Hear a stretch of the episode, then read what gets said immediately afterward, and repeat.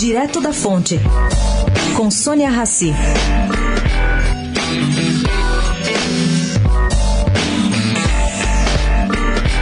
Chamou muito a atenção do ex-presidente Fernando Henrique Cardoso ontem o fato de Lula continuar com inúmeros apoios, segundo mostra a pesquisa do Datafolha dessa semana. E também que sem Lula na disputa, esses apoiadores se dispersam muito, se distribuindo desde Jair Bolsonaro até Marina Silva. Bom, o experiente tucano deduz que nesta fragmentação gerada pela ausência do petista condenado, o que parece ser o cenário mais provável, o que vai prevalecer na campanha será, como na Bíblia, o verbo.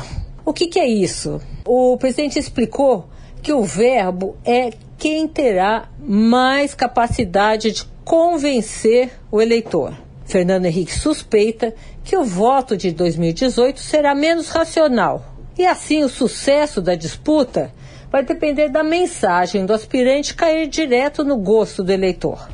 Mas pelo jeito, o divisor de água será, em primeiro lugar, a capacidade de convencimento da população pelo candidato. Porque a economia cá entre nós, caro ouvinte, está saindo do buraco com muito pouca ajuda da política. Sônia Raci, direto da fonte para a Rádio Eldorado.